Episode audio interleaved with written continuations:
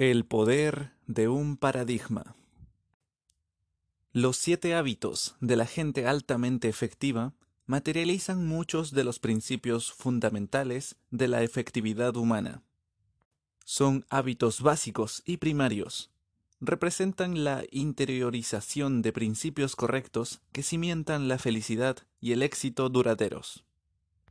Pero antes de que podamos comprenderlos realmente, tenemos que entender nuestros propios paradigmas y saber cómo realizar un cambio de paradigma. Tanto en la ética del carácter como la ética de la personalidad son ejemplos de paradigmas sociales. La palabra paradigma proviene del griego. Fue originalmente un término científico y en la actualidad se emplea por lo general con el sentido de modelo, teoría, percepción, supuesto o marco de referencia. En el sentido más general, es el modo en que vemos el mundo, no en los términos de nuestro sentido de la vista, sino como percepción, comprensión, interpretación. Un modo simple de pensar los paradigmas, que se adecua a nuestros fines, consiste en considerar los mapas. Todos sabemos que el mapa no es el territorio, un mapa es simplemente una explicación de ciertos aspectos de un territorio. Un paradigma es exactamente eso, es una teoría, una explicación o un modelo de alguna otra cosa.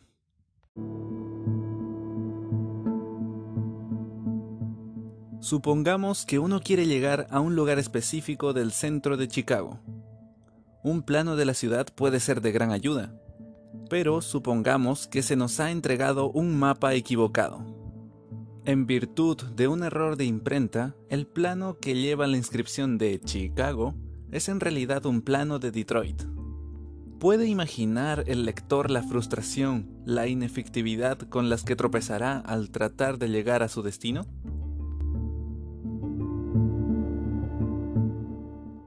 Se puede entonces trabajar la propia conducta, poner más empeño, ser más diligente, duplicar la velocidad. Pero nuestros esfuerzos solo lograrán conducirnos más rápido al lugar erróneo. Uno puede, asimismo, trabajar su actitud, pensar más positivamente acerca de lo que intenta. De este modo tampoco se llegaría al lugar correcto, pero es posible que a uno no le importe. La actitud puede ser tan positiva que uno se sienta feliz en cualquier parte. Pero la cuestión es que nos hemos perdido. El problema fundamental no tiene nada que ver con la actitud o la conducta, sino con el hecho de que el nuestro es un plano equivocado.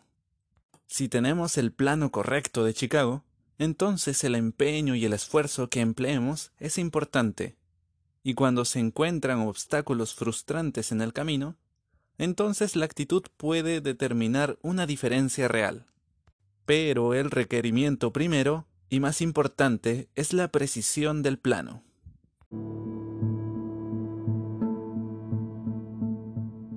Todos tenemos muchos mapas en la cabeza, que pueden clasificarse en dos categorías principales. 1. Mapas del modo en que son las cosas o realidades. Y 2. Mapas del modo en que deberían ser o valores. Con esos mapas mentales interpretamos todo lo que experimentamos. Pocas veces cuestionamos su exactitud, por lo general ni siquiera tenemos conciencia de que existen. Simplemente damos por sentado que el modo en que vemos las cosas corresponde a lo que realmente son, o a lo que deberían ser. Estos supuestos dan origen a nuestras actitudes y a nuestra conducta.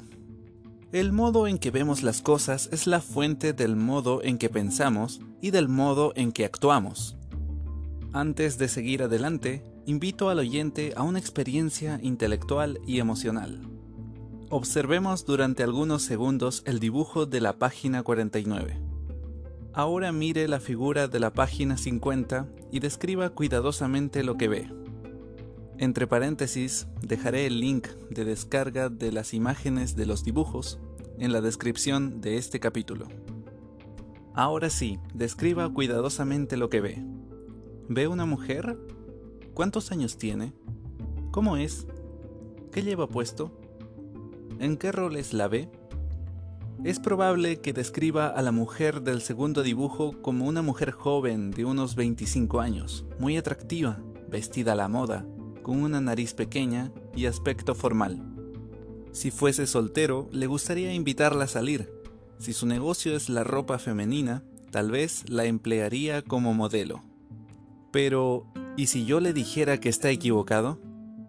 ¿Qué pasaría si yo insistiera en que se trata de una mujer de 60 o 70 años, triste, con una gran nariz, y que no es en absoluto una modelo?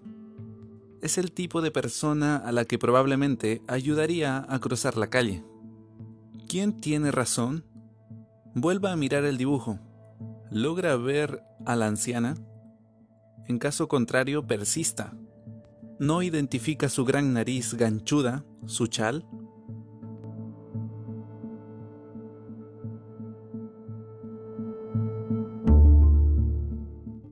Si usted y yo estuviéramos hablando frente a frente, podríamos discutir el dibujo.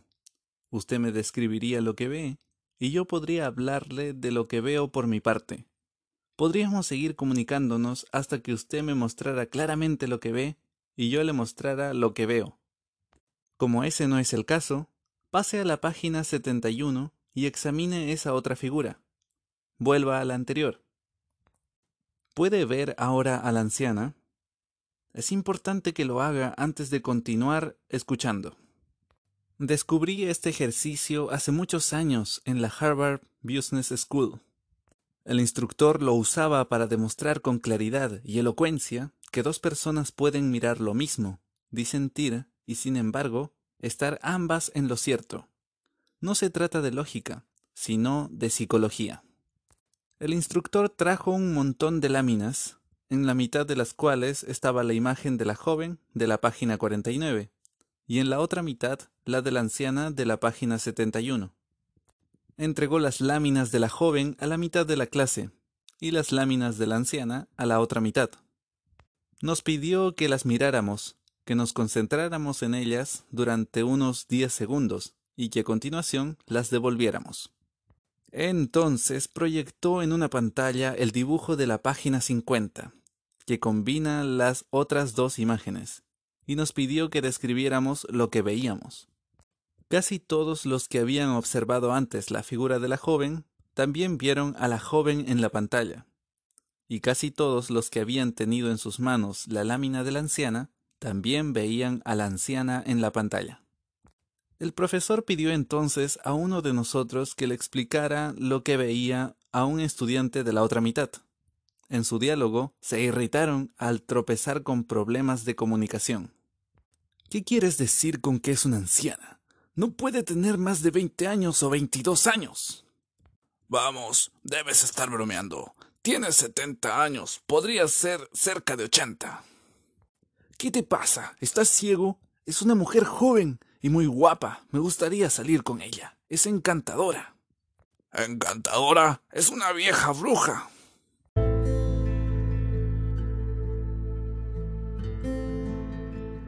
Los argumentos iban y venían, con los dos interlocutores seguros y firmes en sus posiciones.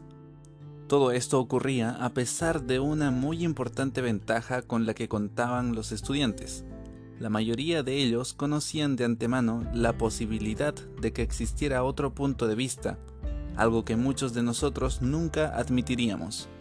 Sin embargo, al principio, solo unos pocos tratamos realmente de ver la figura con otro marco de referencia.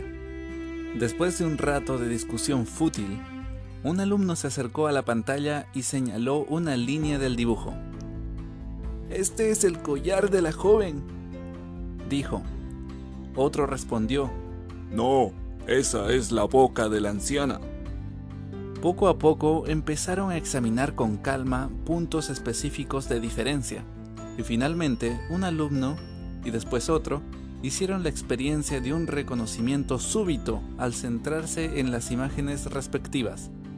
Mediante una continuada comunicación tranquila, respetuosa y específica, todos los que nos encontrábamos allí finalmente llegamos a comprender el otro punto de vista. Pero cuando dejábamos de mirar y a continuación volvíamos a hacerlo, la mayoría de nosotros veíamos de inmediato la imagen que nos habían obligado a ver con la observación previa de 10 segundos.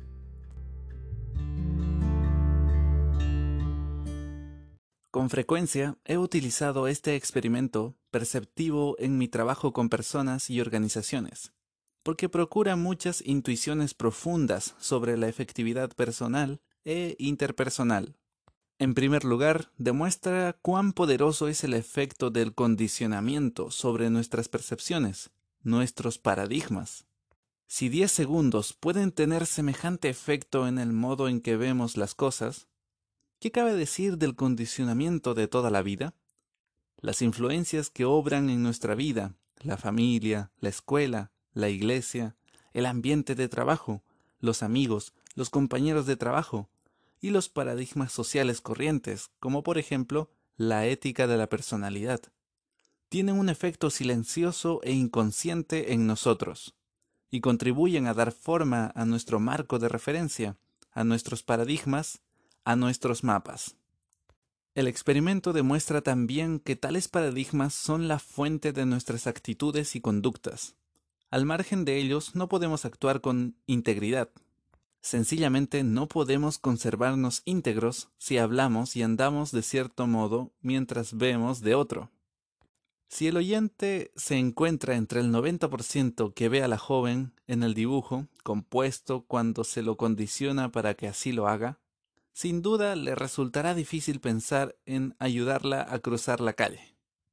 Tanto su actitud como su conducta con respecto a la figura tienen que ser congruentes con el modo en que la ve. Esto plantea uno de los defectos básicos de la ética de la personalidad.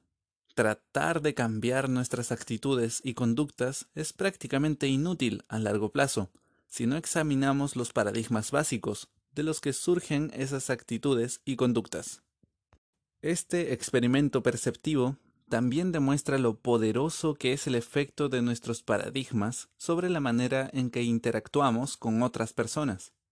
Cuando pensamos que vemos las cosas de manera clara y objetiva, empezamos a comprender que otros las ven de diferente manera, desde sus propios puntos de vista, en apariencia igualmente claros y objetivos. Uno se pone de pie en el mismo lugar en el que estaba sentado. Todos tendemos a pensar que vemos las cosas como son, que somos objetivos, pero no es así. Vemos el mundo no como es, sino como somos nosotros, o como se nos ha condicionado para que lo veamos. Cuando abrimos la boca para describir lo que vemos, en realidad nos describimos a nosotros mismos, a nuestras percepciones, a nuestros paradigmas. Cuando otras personas disienten de nosotros, de inmediato pensamos que algo extraño les ocurre. Pero, como demuestra nuestro experimento, personas sinceras e inteligentes ven las cosas de modo distinto, pues cada una mira a través del cristal de su experiencia. Esto no significa que no existan hechos. En nuestro experimento, dos individuos inicialmente influidos por distintas imágenes condicionadoras miraban juntos la tercera figura. Miraban los mismos hechos, líneas negras y espacios blancos, y los reconocían como hechos. Pero la interpretación que cada uno de ellos daba a esos hechos representaba experiencias anteriores, y los hechos carecen de significado al margen de su interpretación.